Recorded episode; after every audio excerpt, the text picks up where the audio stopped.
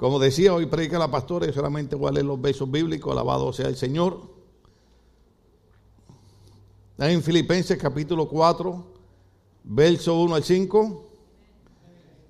Denle un fuerte aplauso al Señor, aleluya. Filipenses capítulo 4, verso 1 al 5. El tema de hoy es armonía en la iglesia. Diga conmigo, armonía en la iglesia. Oh, aleluya. Mira el del lado, dele una sonrisa. Si no tiene nada al lado, busque a alguien atrás, dele una sonrisa.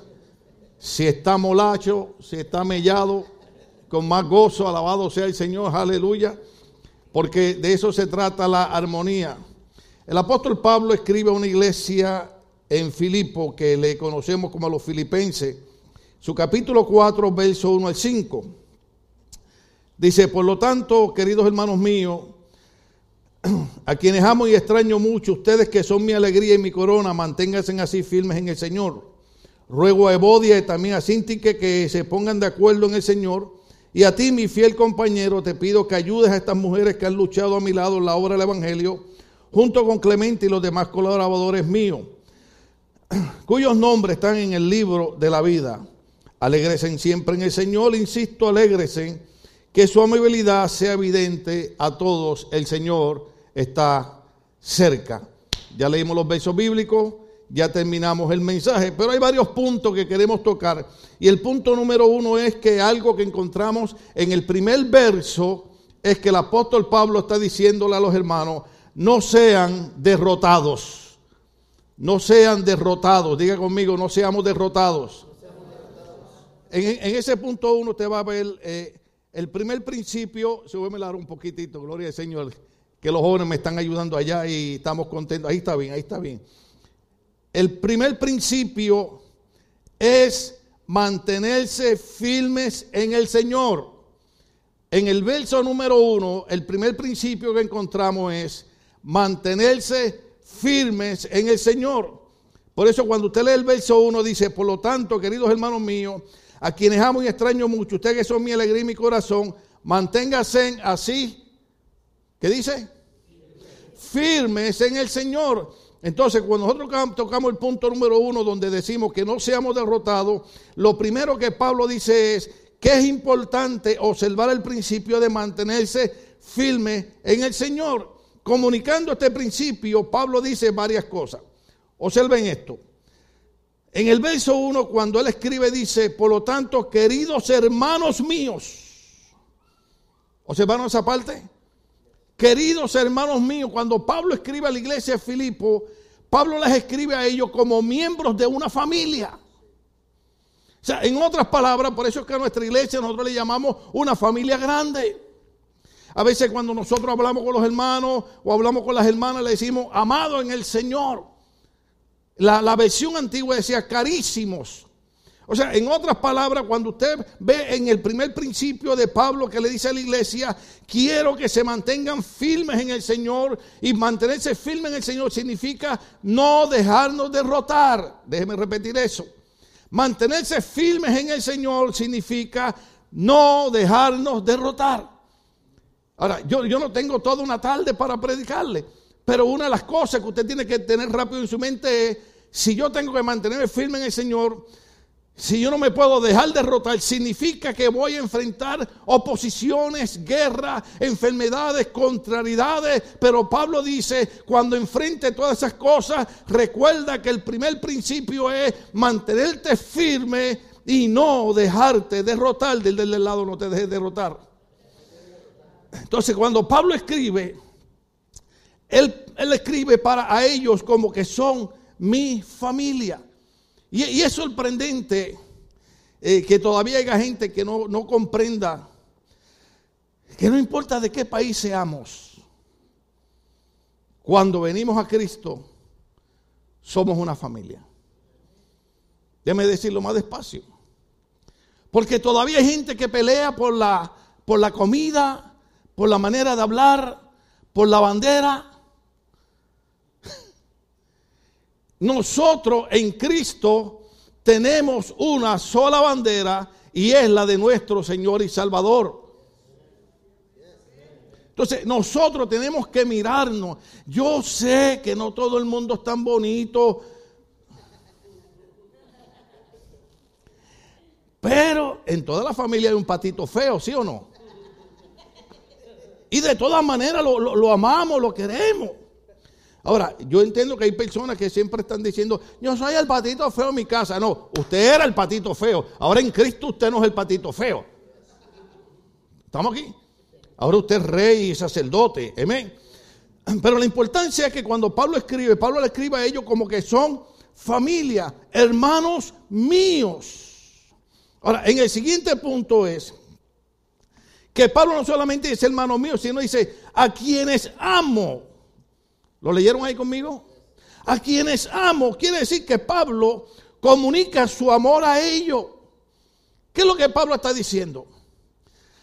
Cada exhortación, cada predicación, cada llamada que les hago a ustedes, cada inquietud que pongo en ustedes, no lo hago para herirlos.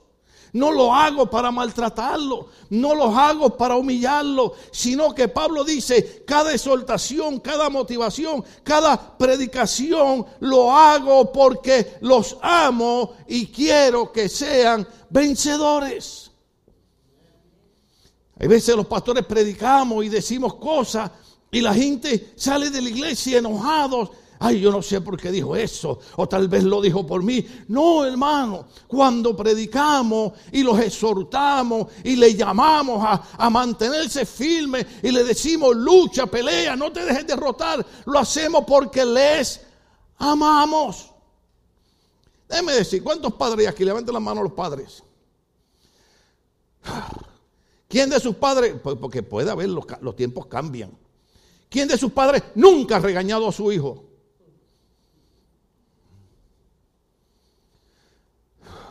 ¿Usted ha regañado a sus hijos?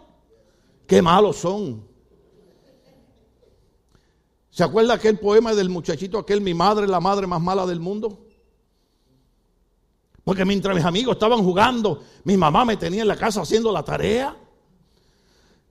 Mi madre la, la más mala del mundo. Porque mientras mis amigos están comiendo golosinas, a mí me tiene comiendo frutas. En la iglesia es lo mismo. El pastor el pastor, el pastor. ¿Por qué? Porque malinterpretamos a veces la motivación que un pastor o un líder, un predicador quiere dar y no entendemos que lo hace porque nos ama. Por eso que Pablo cuando escribe los trata como familia y le dice, yo quiero que ustedes entiendan que yo los amo a cada uno de ustedes. Es increíble cómo le escribe en el verso número uno también. Dice, pero dice de esta manera también, oh, aleluya, gloria al Señor. Eso no lo quería tocar, pero lo tengo que tocar. Pablo dice, y también los extraño. Y nosotros, cuando los hermanos se desaparecen de la iglesia, los extrañamos. Alguien puso un pensamiento ahí en Facebook que yo quería ponerlo hoy, pero pero luego viendo un programa descubrí algo y luego escuchando un consejero eh, eh, escuché algo interesante. Y es que el problema es este. Nadie puede sacarte de donde tú estás a menos que tú no quieras salir. Entonces, cuando los hermanos se van de la iglesia, los extrañamos porque son familia, porque los amamos, pero no podemos obligarlos a estar en la iglesia. Los extrañamos. Claro que sí. Pero usted sabe que hay gente, ay, pensé decir algo, lo digo. Hay gente que todavía tiene problemas con la arrogancia. Y hay gente que dice, no voy a llegar a la iglesia en un mes a ver si me extrañan. No hagas eso. Te extrañamos. Pero la razón por la que no quiere venir un mes es porque sabe que ese, ese domingo el pastor va a hablar de ese problema, de la. Mírame y no me toques. Hay que mucho decir en las viejitas. Entonces, es cierto, es cierto. Nosotros en la iglesia es increíble, hermano, pero aprendemos a amarnos, aprendemos a vernos como una iglesia y nos vemos como parte de una familia Y cuando alguien se ausenta de la iglesia, lo extrañamos. Pero muchas veces, yo como pastor, ustedes no saben esto, pero yo lo he hecho. Yo he llamado. Hermano, hace un mes que no lo veo en la iglesia. Oh no, pastor, todo está bien, no se preocupe. ¿Y qué usted hace si yo le contesto así a usted? Por favor, ayúdeme en el mensaje. Si usted me llama a mí y me dice, pastor, hace un mes que no lo veo en la reunión, y yo le digo, todo está bien, no se preocupe, ¿qué yo le estoy diciendo? Déjeme tranquilo, no se meta en mi vida. Predico de verdad. Entonces, sí, Pablo le dice, no solamente los veo como familia, no solamente eh, eh, eh, los amo, sino que también los extraño. Ahora, en ese mismo verso número uno que cargado está, me gusta porque Pablo dice, ustedes que son mi alegría. Wow. Hay una razón poderosa por la cual Pablo dice, ustedes que son mi alegría. Primera de Tesanolicense, capítulo 2, verso 19, lo dice de esta manera. Porque Pablo dice, aparte ustedes de ser mis hermanos, ustedes son mi familia, aparte de que los amo, aparte de que los extraño cuando se ausentan, ustedes son mi alegría. Entonces, cuando él escribe a la iglesia tesalónica, no a Filipenses, tesalónica, él dice de esta manera, oh, aleluya. En resumidas cuentas, ¿cuál es nuestra esperanza? Alegría o motivo de orgullo delante de nuestro Señor Jesús para cuando Él venga. ¿Quién más sino ustedes?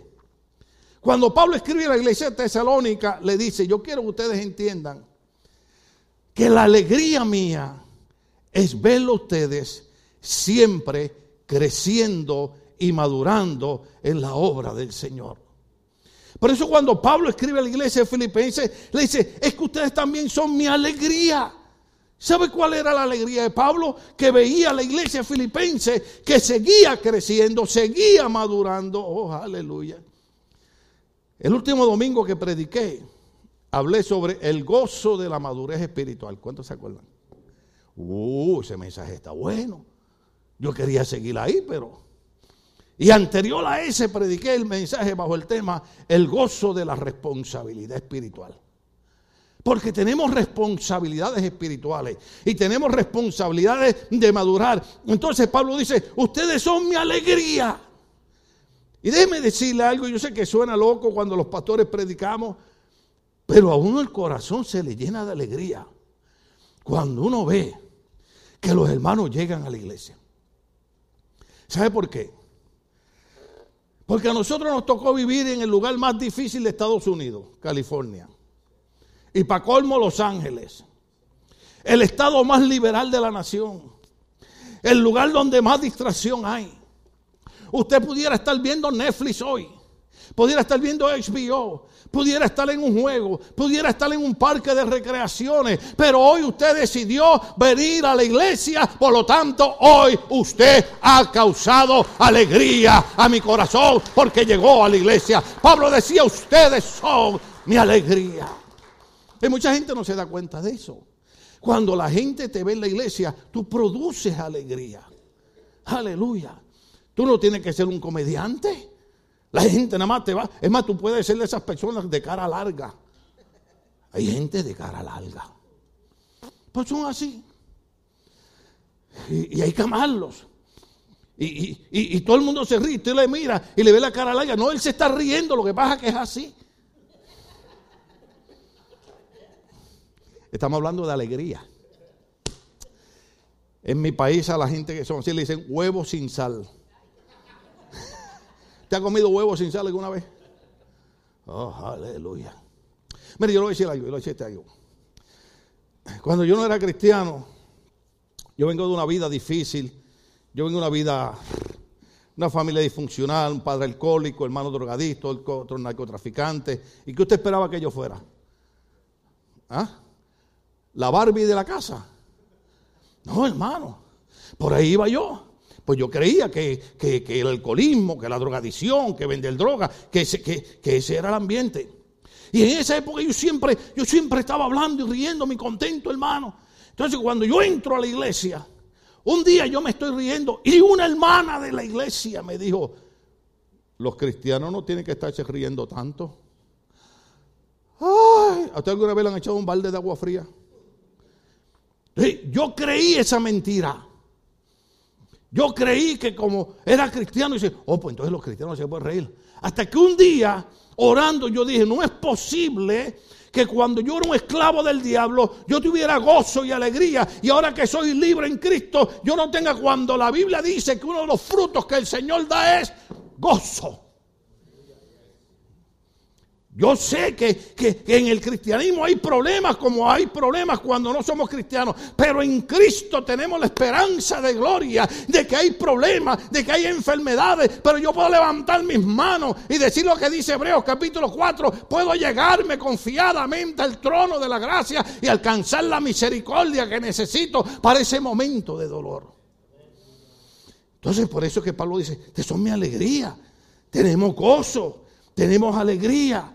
Pero mi alegría, decía Pablo, es que los veo creciendo, los veo madurando, los veo echando hacia adelante, los veo que están firmes, los veo que no se dejan derrotar. Luego Pablo le dice que aparte de la alegría son mí. Pablo le llama mi corona, porque Pablo anticipaba que un día recibiría una corona por su fidelidad como apóstol. Para Pablo estos hermanos eran los que le hacían decir, no he corrido en vano. Filipenses capítulo 2, verso 16. Pablo decía, ustedes son mi corona. Ustedes son mi corona. ¿Cuánto saben lo que es una corona? ¿Cuánto han oído hablar de la corona de la vida? Pablo dice, ustedes son mi corona. Porque sabe que Pablo decía, cada vez que yo veo un pueblo, cada vez que yo veo una iglesia que camina en armonía, me recuerda que un día voy a recibir una corona por el trabajo que he hecho con ustedes. Los pastores son la gente que más luchas y batallas enfrentamos. Porque en las iglesias hay gente buena, hay gente media buena, y ahí me, quedo, me, quedo ahí. ¿Eh? Hay gente que agradecen, hay gente que medio agradecen y hay gente que me quedo ahí. Pero Pablo dice, pero cuando veo un pueblo firme, cuando veo un pueblo en armonía, me recuerda que ellos son mi corona porque en Filipenses capítulo 2, verso 16 dice, manteniendo en alto la palabra de vida, así en el día de Cristo me sentiré satisfecho de no haber corrido ni trabajado en vano. Así como Pablo ve la iglesia. Y yo quiero verlos a ustedes así. Yo quiero, yo quiero pararme aquí y decir, ustedes son mi corona. Ustedes son aquellos por los cuales yo puedo decir que en medio de las luchas y las batallas y las ingratitudes no he corrido en vano. Porque al ustedes permanecer, al ustedes estar firme, al ustedes no dejarse derrotar, al ustedes trabajar en armonía, me dicen a mí, no he corrido en vano. Ni en vano he trabajado por ustedes. En el verso número Dos. Ay, ay, ay. Ya estamos entrando en batalla. Pero déjeme terminar aquí un poquito. Efesios capítulo, capítulo 6, versos 13 y 14. Porque Pablo empieza en el capítulo, eh, eh, eh, en el verso número 1, diciendo, manténgase en qué? Firmes, manténgase firmes. Entonces, Pablo termina ese área con Efesios capítulo 6, versos 13 al 14. Efesios 6, 13 y 14 dice de esta manera. Oh, aleluya. Por lo tanto, y me gozo porque ayer estaba examinando una de las películas de los jóvenes y me tocó ver otra vez el progreso del peregrino. Y esa parte donde se pone la armadura. Pero observen lo que dice Pablo. Por lo tanto, póngase en toda la armadura de Dios Para que cuando llegue el día malo, para cuando llegue el qué? Para cuando llegue el día malo, puedan resistir hasta el fin con, dígalo fuerte, con firmeza. Vamos, aquí hay, hay mexicanos aquí. Porque no parecen mexicanos. Con firmeza, no. Yo no, yo no, sé, yo no sé, yo no sé ustedes, yo no sé ustedes, pero yo he estado en áreas, en áreas mexicanas, perdonen los de las demás naciones, no, somos una familia, ¿no? Y, dijimos que hay patitos feos, digo, no ¿Cuántos me aman todavía? Pero, pero usted sabe, cuando, cuando, yo escucho, cuando yo escucho las malagueñas alerosas, ¿cuántos la han oído? ¿Ah? ¿Cómo la cantan? Malagueña alerosa. Malagué.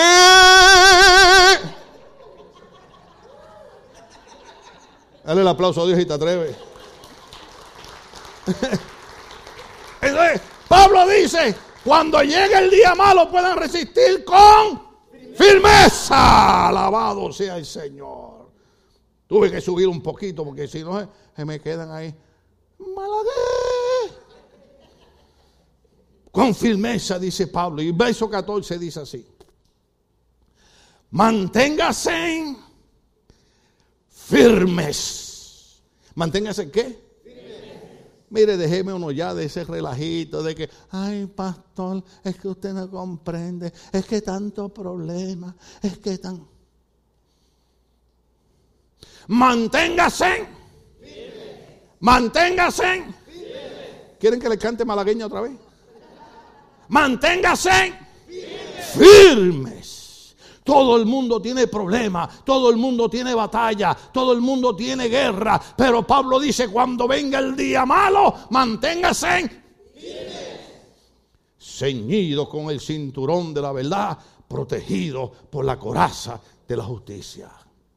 Por eso es que Pablo empieza diciéndole, yo quiero que ustedes se mantengan firmes. Ese, es el primer principio. No sean derrotados. El segundo principio está en el verso 2. Se llama, digo cuál es el segundo principio. No causen divisiones. acabo de hablar el día malo y alguno de ustedes dijo, ya llegó. El segundo principio que Pablo toca en este capítulo 4 de Filipenses es, no causen divisiones. En el verso 2, Pablo ruega que no hayan desacuerdos o divisiones. Parece que el desacuerdo de dos hermanas líderes, dos hermanas qué? Dos hermanas qué? Dos hermanas líderes de la iglesia. Parece que ese desacuerdo era tan fuerte que llamó la atención de Pablo. El segundo principio es que no hayan qué? Porque Pablo dice, la iglesia tiene que estar en armonía. Y para estar en armonía no pueden haber divisiones. En el verso 2, Pablo ruega. ¿Están ahí conmigo? Ruego a... ¿Puedo usar algunas dos hermanas aquí de ejemplo? No. Mejor uso estos nombres acá. Ruego a Evodia y también a Sintique que se pongan de acuerdo en el Señor.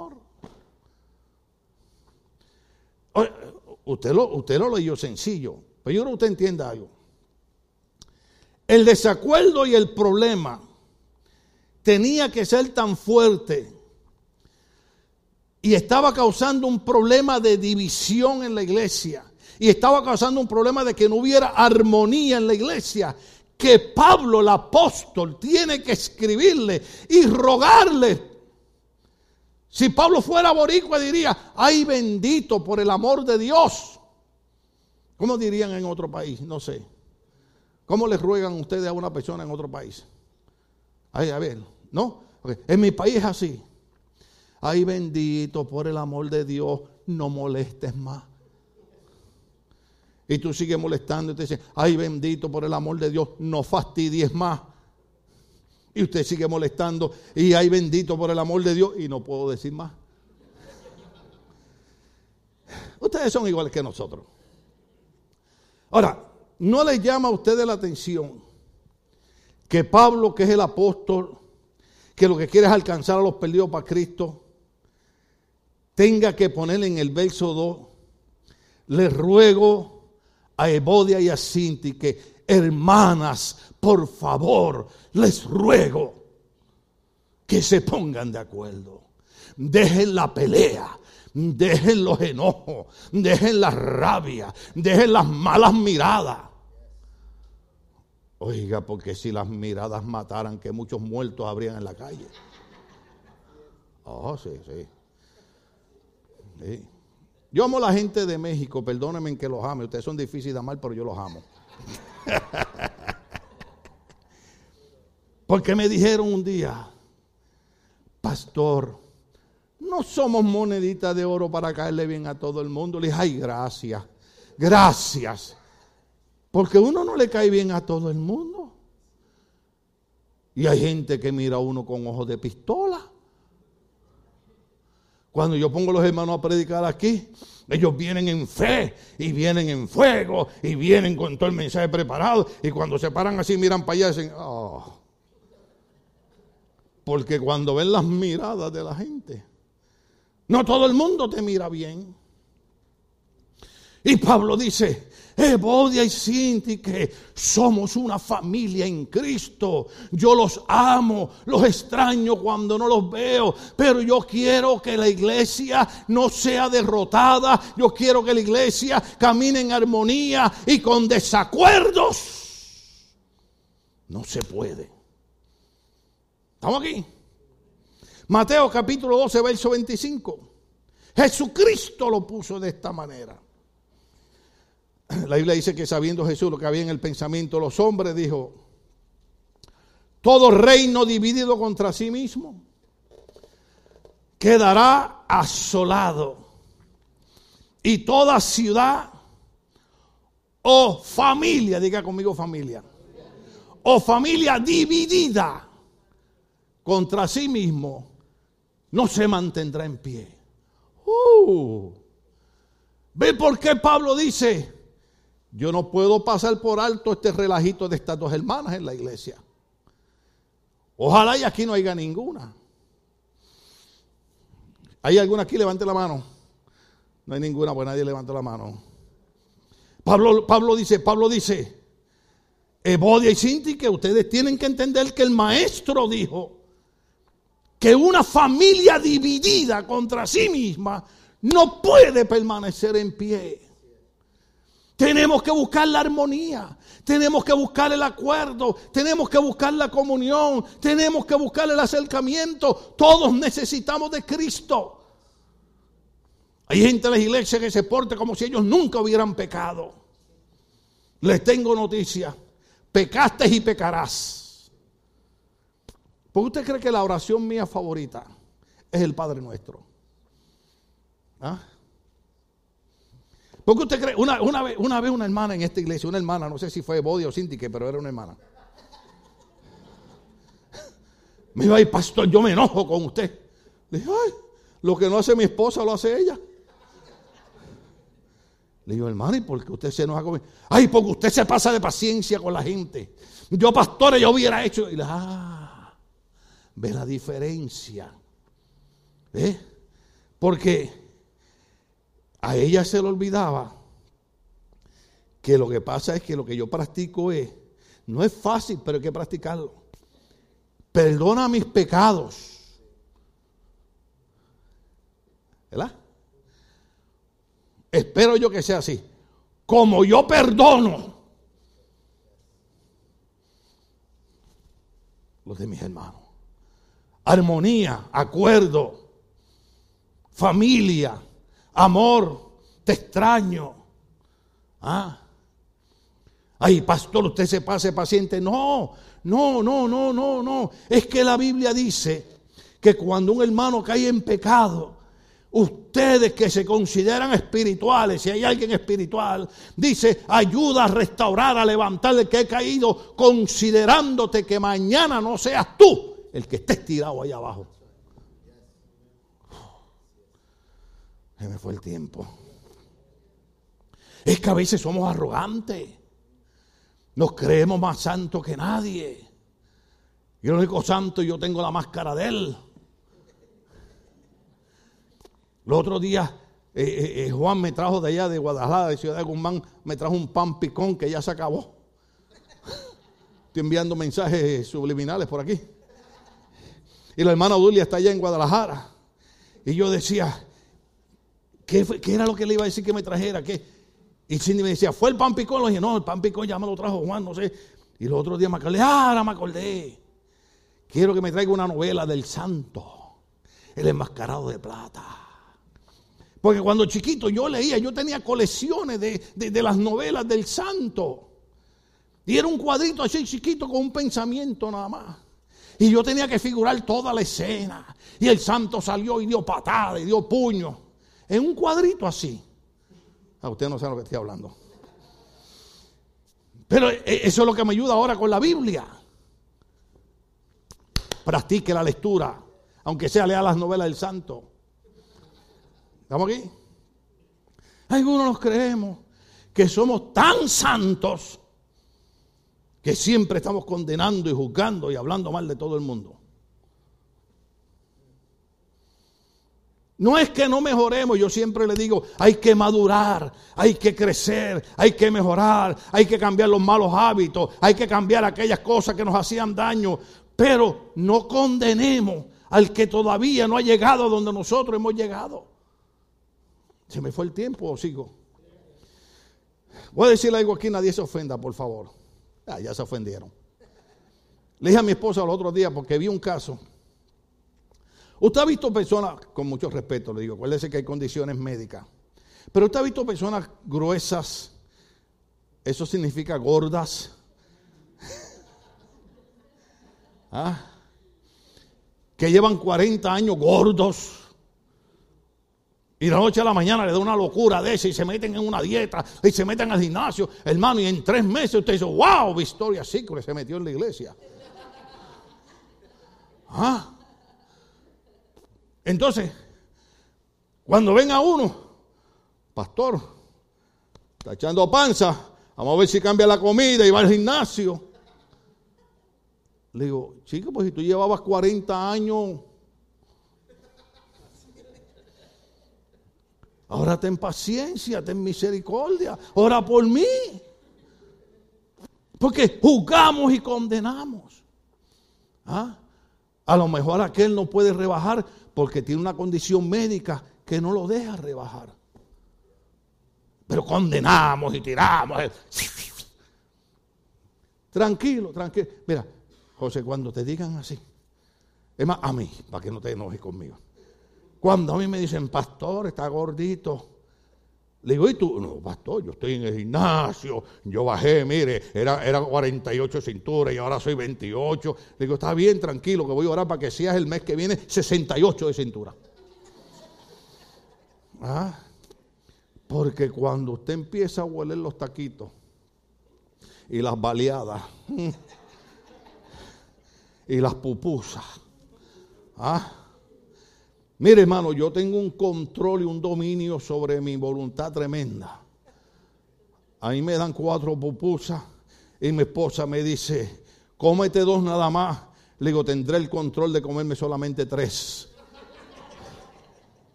¿Por qué? Porque una familia dividida contra sí mismo no permanece en pie. La iglesia es una familia. Diga conmigo, la iglesia es una familia. La iglesia no puede estar dividida. La iglesia tiene que estar en armonía. La iglesia tiene que estar en acuerdo. Ruego a Evodia, Cinti, que mire, esta hermana haciéndole a Pablo estar preocupado. Cuando los hermanos y las hermanas ocasionan desacuerdo las iglesias, traen preocupaciones innecesarias. ¿Estamos aquí todavía? Ay, Dios mío, ¿sigo o no sigo? Ay, no, Señor, si tú me das fuerza, yo sigo. Aparentemente, la iglesia de Filipo comenzó con una mujer llamada Lidia. Libro de los Hechos, capítulo 16, verso 11 y 15. ¿Por qué quiero leer eso? Porque siempre en la obra de Dios las mujeres han sido claves. ¿Ah? Si no, pregúntenos a nosotros. Yo no sé a dónde a veces se meten los hombres aquí, pero las mujeres están ahí. Ah, ah, ah.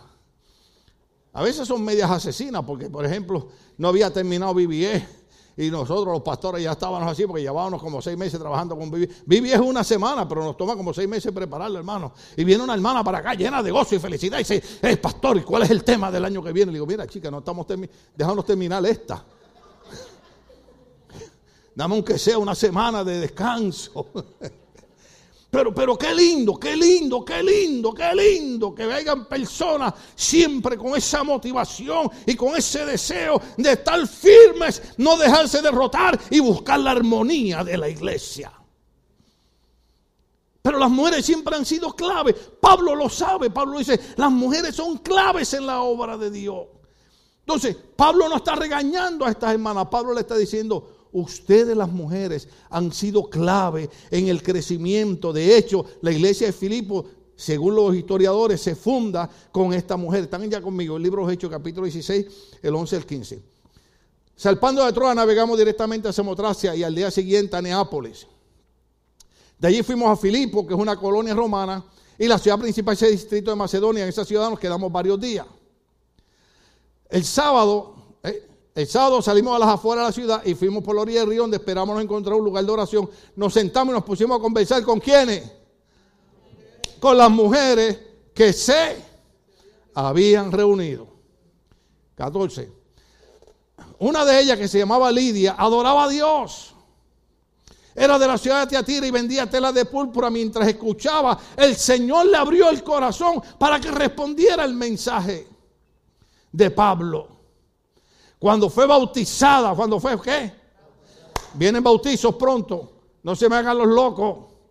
El que creyera y fuere bautizado será salvo. El que creyera y fuere bautizado, fuere bautizado. Bueno, ella, ella se bautizó. Cuando fue bautizada con su familia, nos hizo la siguiente invitación. Si ustedes me consideran creyente en el Señor, vengan a hospedarse en mi casa y nos persuadió. Pablo reconoce que hubieron iglesias que se fundaron por el corazón de mujeres que estuvieron dispuestas a trabajar. Hay iglesias que permanecen en pie por mujeres que tienen un buen corazón para trabajar. Entonces ahora Pablo le dice, ¿qué les pasa a ustedes dos? Es Cinti que si ustedes las mujeres siempre han sido claves en la iglesia, ¿por qué ahora están en desacuerdo? Entonces Pablo Pablo le dice a ella, dejen, dejen de estar peleando. Estas dos mujeres que habían cooperado tanto en la obra de Dios, que habían trabajado, lo vamos a leer en el verso 3 ya mismo, estas mujeres habían trabajado con Pablo, ahora estaban causando división en la iglesia. Filipenses capítulo 4, verso 3. ¿Están ahí? 4, 3. Dice, y a ti mi compañero fiel, es Epafrodito que le está hablando, te pido que ayudes a estas mujeres que han luchado a mi lado en la obra del Evangelio, junto con Clemente y los demás colaboradores míos cuyos nombres están en el libro de la vida. Estos han sido mujeres que han luchado conmigo. Imagínense, hermanas aquí en esta iglesia, que por años han estado con nosotros los pastores luchando por mantener esta obra en pie. Que el diablo ha tratado de cerrar esta iglesia por todas partes y ha tratado por aquí y ha tratado por allá. Pero como somos una familia que estamos en armonía, como somos una familia que nos amamos, el diablo no ha podido hacer nada. Oh, aleluya.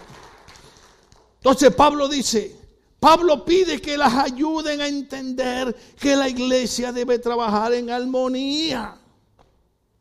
Proverbios 26, 20. Oh, aleluya. Proverbios 26, 20 es un verso muy espiritual. Hmm, ¿Ya lo leyeron? ¿Lo borramos o qué? Sin leña se apaga el fuego. Y sin chisme se acaba el pleito se acaba el pleito. Entonces, Pablo dice, Evodia y Sintique, ustedes han luchado conmigo, ustedes han sido mujeres clave, pero tengo que llamarles la atención y decirles que lo que ustedes están haciendo está causando división en la iglesia. Y la iglesia tiene que estar en armonía. Mire, no sé quién fue, se me olvidó ahora. Alguien en la oficina me dijo, Pastor, por favor, si usted me ve que yo hago algo malo, me llama y me lo dice. Le digo, te voy a decir algo. No eres la primera persona que me lo dice, son muchas las personas que me lo han dicho. Y un año después, cuando yo los llamo, yo nunca me paro aquí al frente a decir, José se portó mal, nunca lo he hecho en 30 años. Pero lo llamo a la oficina y le digo, Gio, necesito que cooperes conmigo porque esto que está haciendo está causando problemas en la iglesia. ¿Puedes cooperar conmigo en eso? Bueno, pastor, pero tú me dijiste que cualquier cosa te llamara. ¿Estamos aquí? Una semana después se desaparecen de la iglesia. ¿Por qué? Porque no entienden que uno no los está regañando. Uno porque los ama. Les está diciendo, no pueden ocasionar división en la iglesia porque una familia dividida contra sí mismo no permanece en pie. Yo quisiera tener tiempo para seguir hablando. Pero lo he dicho un montón de veces, durante 30 años todos esos mensajes están grabados. ¿Por qué usted cree que el diablo ataca tanto los matrimonios? ¿Ah? Los matrimonios, ahí va el conflicto, va, va. Y los matrimonios tienen que entender que un día yo hago algo malo y otro día lo hace mi esposa. Entonces estamos aquí. Pues los matrimonios son los primeros que tienen que trabajar en armonía. Después viene y ataca a los hijos. Porque el diablo sabe, el diablo sabe que lo único que funciona para derrotar y destruir la familia es que no haya armonía. Hay que buscar la armonía en el matrimonio. Hay que buscar la armonía en la familia. Yo con mucho dolor lo dije la otra vez que eh, eh, Baby, él se llamaba Israel, Baby partió a la presencia del Señor, pero fue el primer, eh, la primera pareja que yo casé cuando comencé como ministro. Y cuando yo lo casé, era un muchacho joven, slender, hermano, mucho pelo, parecía Elvis Presley. Y, y, Elizabeth, que le decían Liz, oiga, aquella muchacha parecía una Barbie, hermano. Y yo los casé. Y pasaron los años y tuvieron cinco hijos. Y un día fuimos a Puerto Rico y, nos los encontramos. ¡Hey, cómo estás! Y sale él me dice, oye, Tim. Y mira a la esposa. Dice, ¿dónde está la Barbie aquella con la que tú me casaste? Oye, cuando yo vi a la Barbie aquella, ahora eran como 15 juntas. Pero lo que me llamó la atención es que ella, en vez de enojarse, oiga, porque hay personas que usted le dice gordas y se enojan. Cuando le digan gordo, díganle, y tú celoso porque yo estoy llena de carne. ¿Ah? Entonces ella, muy alegre, me dice, oye, Tim, ¿y dónde está el Elvis Presley con que tú me casaste? Porque se le había caído el pelo y se quedó calvo. Pero le digo, yo le decía a mi esposa, pero mira, mira, mira, mira con el amor, mira con, con la armonía que ellos, que ellos se llevan. Los esposos, en vez de estar criticando y atacando, trabajen en armonía. ¿Ah? Iba a decir algo más, pero puede sonar feo. Mm, ayúdame, Señor. Tercer punto, verso número 4. ¿Están ahí conmigo? Verso número 4. Ay, qué tremendo está esto. Ok, vamos a ver, de Filipenses, Filipenses, Filipenses capítulo 4, verso 4. El tercer punto es, no se desanimen. Diga conmigo, no se desanimen. No se desanimen, dice Pablo, no se desanimen. Verso 4 dice, alégresen siempre en el Señor. Y luego dice, insisto, alégresen. Alégresen. Lo vamos a poner de una manera un poquito diferente a ver si, si agarramos la onda. Porque usted sabe que cuando usted está alegre, usted está lleno de ánimo. Es más, la Biblia dice, el corazón alegre quita la aflicción de la carne.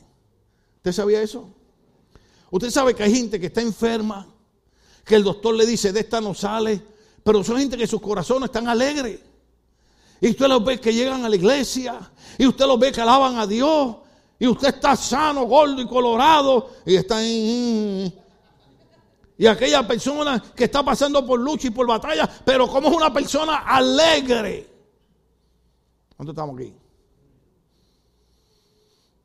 Otro día escuché un pastor que hizo un comentario un poquito fuera de orden. Por ejemplo, fue el tiempo. Seguimos. Porque un pastor de 30 años se quitó la vida hace par de semanas. Ustedes lo vieron, ¿verdad? Creo que se llamaba Wilson. Y vino otro pastor y, y empezó a criticar a los pastores. Ah, es que los pastores esto, que los pastores lo otro. Y yo dije, este hombre no sabe lo que es el ministerio. De hecho, una psicóloga cristiana le escribió y le dijo, usted está hablando desde el punto de la ignorancia. Y a mí hay gente que me ha criticado porque a veces cuando predico digo cosas que la gente se ríe. Pero yo no las digo porque ustedes se rían, salen. ¿Y qué usted quiere que yo haga? Yo les puedo predicar así, mire, así. Ustedes, hijos del diablo, van para el infierno. Pero cuando, cuando yo tengo mis momentos de alegría, mis momentos que me río, mis momentos que predico con el gozo del Señor, digo, Señor, gracias. Gracias porque el viernes yo estaba en el cementerio celebrando 70 meses de que mi hijo murió en esta iglesia. Ahí estaba visitando a mi hijo. Yo sé que está en el reino de los cielos, usted sabe, uno va al cementerio, la, la memoria cuidar la propia esas cosas. Pero yo digo, por menos pastores se han quitado la vida.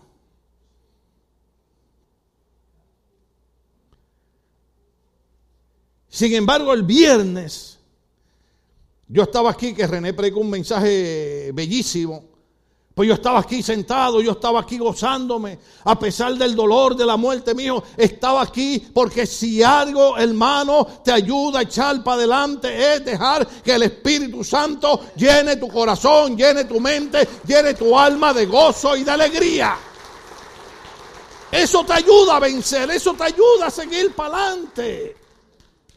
Así que cuando usted me vea riéndome, que parezca un loco, diga, Señor, gracias que el pastor se está riendo.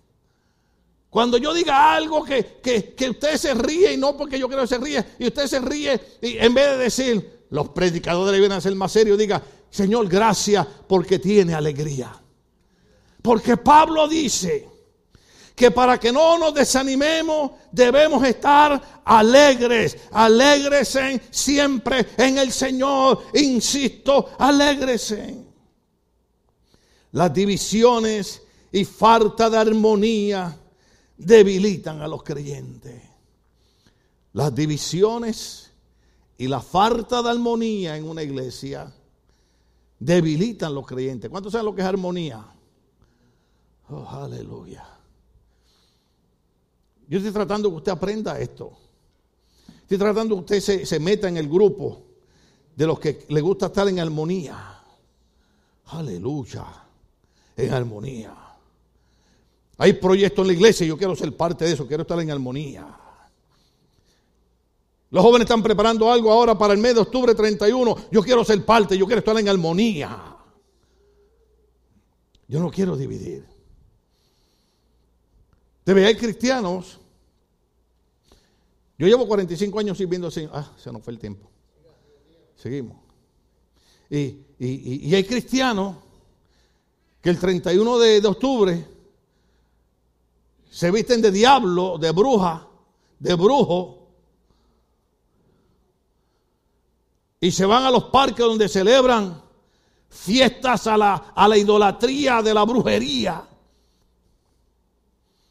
Y después que pasa el 31 quieren llegar a la iglesia como que nada ha pasado. Y hay pastores y cristianos que dicen que es fanatismo decir que no debemos practicar eso. La Biblia dice en el libro de Hebreos que cuando nosotros hacemos esas cosas estamos pisoteando la sangre de Jesucristo, teniendo por poco lo que Cristo hizo por nosotros. ¿Estamos aquí todavía? Entonces cuando la iglesia hace un programa para, para poder salvar, eh, eh, tengo una foto aquí, ¿Me dan, ¿me dan tiempo? ¿Me dan tiempo? Ay Señor, ayúdame. Ayúdame, Padre. Déjame si se la puedo enviar a, los muchachos aquí rápido. Esto es en vivo y directo. Alabado sea el Señor. Oh, gloria a Dios para siempre. Uh, ver si se la puedo enviar a los muchachos por aquí. Ah, WhatsApp, ¿es muchacho? ¿Sí? Media Division. Mira a ver si le llega. Mira a ver si le llega. Alabado sea el Señor. Me la ponen ahí. Cuando, cuando la iglesia es un proyecto para sembrar en la mente de niños y de adolescentes y de jóvenes y de adultos la santa palabra de Dios que les ayuda a ser vencedores y triunfadores en la vida. Y usted dice, no hay nada de malo con llevar los nenes a adorar las brujas. Usted no está en armonía con la iglesia. Debe si sale por ahí. Si sale la foto y la recibieron, la ponen por ahí. Lamentablemente está en inglés, yo predico en español. Pero dice de esta manera. Desde que es muy parecido que los niños enfrenten enemigos crueles, dejen que ellos por lo menos oigan a los caballeros bravos, heroicos, con coraje. De otra manera, hagan de su destino. Otherwise, si no lo hace así, vas a estar haciendo su destino no brilloso, sino oscuro. Ya salió en inglés. ¿Lo traduje bien los gringos? Since it's so likely that children will meet cruel enemies, let them live a heart of brave nice and heroic courage. Otherwise, you are making their destiny not brighter but darker. C.S. Lewis, que era un ateo y terminó creyendo en Cristo. ¿Sabes lo que dice eso? Que si nosotros no trabajamos por nuestros niños, por nuestros jóvenes, su destino va a ser un destino oscuro. La iglesia tiene que trabajar en armonía. Aleluya. Y para trabajar en armonía hay que estar con alegría. Terminamos con esto. Libro de Habacuc. Antes yo decía Abacus y mi esposa me dijo, repeat after me. Habacuc. Y entonces yo decía, Habacuc. Había una hermana aquí que se llamaba Michelle. Y yo le decía, Michelle. Hermano Michelle. Y mi esposa me dijo, repeat after me. Michelle. Entonces cuando yo la llamaba, paraba, tomaba y decía, hermana Michelle.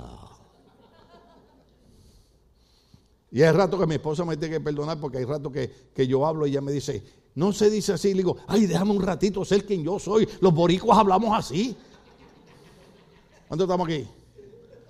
¿Ah? Yo, iba para el Molonga una vez, hermano, eh, eh, allá en Guatemala, y íbamos guiando y guiando y guiando y guiando y guiando y guiando y guiando. Y paro en una estación de gasolina y le digo al hombre, oye, ¿cuánto falta para el Molonga? Y dice, oh, no, ya está cerca, hermano, y, guiamos. Y después de dos horas de guiar, le dije, pero el hombre me dijo que estaba cerca. Va, va, va, va, va una indígena bien bonita, bien linda, vestida ella. Y, y yo me paro, hermano, y le digo, mire, con permiso, ¿cuánto me falta para el molonga? Y ella me dice, eh, para la chela. Y yo, los guatemaltecos saben lo que estoy hablando. Y yo dije, ¿qué chela? Pero, oh, Chela es un lugar muy lindo que antes era la capital también. Y verdad, es verdad, Chela es un lugar hermosísimo, hermano fresco, olvídese de Europa, váyase para Chela en Guatemala. Y entonces yo seguí y dije, lo importante es que ella habló como habló, pero por lo menos me dio una señal. El programa por Chela, le tengo que pasar por Chela. ¿Cuándo estamos aquí? Hay veces, hay veces que yo digo, esposa, déjame hablar como soy. Déjame tragarme la R y pronunciar la L. No se dice Malco, se dice Marco. No, yo a veces quiero decir Malco. Varón, balón. ¿Cuántos ustedes alguna vez quieren ser ustedes, sinceramente? No tengamos problema eso. Pero dice el libro de Habacuc. ¿El libro de quién? Habacuc. Capítulo 3, verso 17 al 18. Oh, aleluya. Libro Habacuc dice así. Por eso es que Pablo dice, alégresen, insisto, alégresen. Los jóvenes, alégresen. Aleluya. Yo le voy a decir la verdad. Yo me paso oyendo música cristiana y mensajes cristianos en el carro. Pero hay veces vamos por un tráfico que yo le digo a mi esposa, cámbiame la emisora y ponme Elvis Presley un rato. ¿Ah? Wow, wow, wow, wow, wow, wow. Porque, porque la música te alegra. No la música esa de heavy metal, esa música obscena de hoy en día, sino esa música que... ¿Cuánto entiendo que estamos hablando? Hay música que te alegra. La música cristiana te alegra. Yo prefiero oír música cristiana. Pero hay música de nuestros países que, que, que, que nos alegra. ¿Cuánto estamos aquí todavía? ¿O usted no ha estado en un restaurante que de momento pone una musiquita de esa que... Ah, ah, somos novios. Ah, y usted ya tiene 80 años y está recordando cuando tenía 15 que aquel novio le dijo te quiero. Ah, y se pone a llorar en la mesa del Denis. y, ¿Y por qué está llorando? Nada, es que esa canción me recuerda. ¿Seguimos? No, y otros la cantan en inglés. Yo porque no sé inglés. Ain't no mountain high enough. Esos son los jóvenes, esos son los jóvenes. Los jóvenes, los jóvenes, mientras no están enamorados, nos critican a los viejos. Cuando se enamoran, usan las canciones viejas de nosotros. ¿Ah? ¿Ah? Empiezan a cantar las de... ¿Se acuerdan? Happy day, happy day. Son anticuados, pero como ahora están enamorados, no hay cosa más bella que el amor. Por eso hay que seguir enamorados de Cristo. Y cuando venimos a la iglesia, dice, Señor, me alegro de estar en tu casa. Me alegro de estar contigo. 17 de Habacuc, capítulo 3. Oiga bien, ¿cuántos están aquí todavía? ¿Cuántos nadie se ha muerto todavía? ¿Cuántos están con vida todavía? Oh, aleluya. Aunque la higuera, eso es para mí, eso no es para ustedes, eso es para mí. Eso es para mí que peleo con cuatro discos rotos, eso es para mí que por las mañanas no puedo caminar, eso es para mí que, tengo un montón de cosas, eso es para mí que eh, eh, eh, el jueves, que es el cumpleaños de mi nieta, tengo que hacerme un examen de los huesos porque por ciertos dolores los doctores tienen miedo que el cáncer haya regresado otra vez. eso es para mí. ¿Ok? Si usted lo quiere agarrar para usted, yo lo comparto con usted, pero es para mí. Y aunque la higuera no dé renuevos, ni haya frutos en las vides, aunque falle la cosecha del olivo y los campos no produzcan alimentos, aunque en el aprisco no haya ovejas, ni ganado alguno en los establos, aún así, yo me regocijaré en el Señor, me alegraré en Dios mi libertador. Por eso Pablo dice, alégrese, insisto, alégrese. Abacú decía, aunque no haya comida, aunque no haya salud, yo me voy a alegrar. Me alegraré en Dios mi Salvador. Eso es lo que le está diciendo. Me voy a alegrar. Pero pastor lo veo que a veces camina doblado. Y pastor esto y lo otro. Pero me voy a alegrar en el Señor. Me voy a alegrar. Porque cuando lo veo a usted en la iglesia me alegro. Son mi corona. Me alegro en el Señor. Aunque no hayan ovejas en, el abrisco, aunque no haya establo, aunque, aunque de, de todas maneras me voy a alegrar en el Señor. Cuarto y último punto. Verso 5. Lo dice de esta manera. Aleluya. ¿Están ahí? Oh, qué pena que, tengamos que terminar. Después que le dicen alégrese siempre en el Señor, insisto, alégrese, dice, ¿están ahí? Que su amabilidad sea evidente a todos. el Señor está cerca. Mire, Pablo lo que está diciendo es, seamos amables los unos con los otros. Usted sabe que algo que mi esposa y yo practicamos, que es una cosa, vimos, vimos un, cómico de Puerto Rico, que el hombre murió, pero la verdad que, hace reír a uno. Y él estaba haciendo un chiste de que él se monta en un elevador y, él dice, yo parecía que tenía un ataque epiléptico porque saludo así, saludo así, saludo así. ¿Cuántos se han montado un elevador que hay como por lo menos como cinco personas más y todo el mundo está con la cara larga mirando para frente? De verdad. Entonces, ahora cuando mi esposo y yo nos montamos un elevador y vemos a la gente así bien seria, le decimos, good morning. Oh, good morning. Si no, have a good day. Oh, oh. Ah. Porque la gente está fría. ¿Sí o no? Usted se monta en una guagua, en, un bus, hermano, y todo el mundo ahí. Y ahora tiene más excusas porque ahora todo el mundo va con el celular. Ah, seamos amables los unos con los otros. ¿Qué te cuesta ser amable? Yo el otro día llamé a un lugar, llamé a un lugar y la persona que contestó dijo, ¿qué quiere? En español, en español, en español. ¿Qué quiere? Entonces yo vengo y me pongo muy fino, ¿verdad? Y practico el español ese de, de, Cervantes. Porque le digo, muy buenas tardes, quiero saber, estoy llamando a tal lugar Sí, y estoy hablando con fulana. Oh, sí, sí, sí, buenas tardes. Pero así no fue como empezó. ¿Qué quiere? Les digo la verdad, ¿qué fue lo que me dieron ganas de decirle que yo quería? Pero tengo que ser amable. Pues sinceramente lo que yo quiero que te vayas al infierno.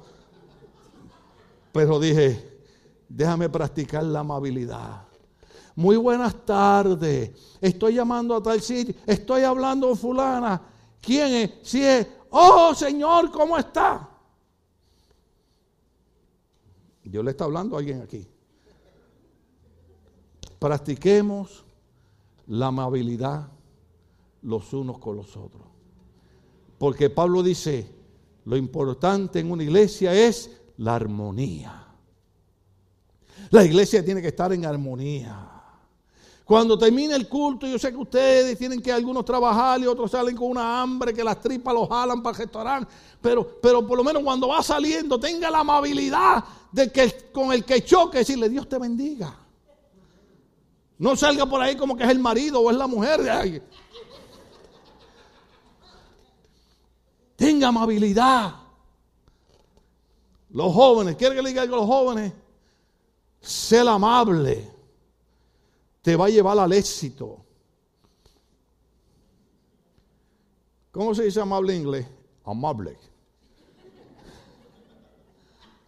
O se dice polite. ¿Ah? ¿Sí? So you need to be polite. When you're walking into a place, you say, Hi, good morning. How you doing? Even when you see the devil in front of you, You say, hi, Debo, I have a great day. What about you? ¿Cuánto damos un aplauso a Dios? Pastora, le entrego el tiempo suyo.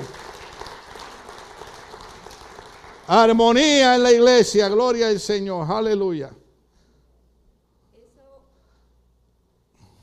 Ese fue el mensaje de hoy, armonía en la iglesia.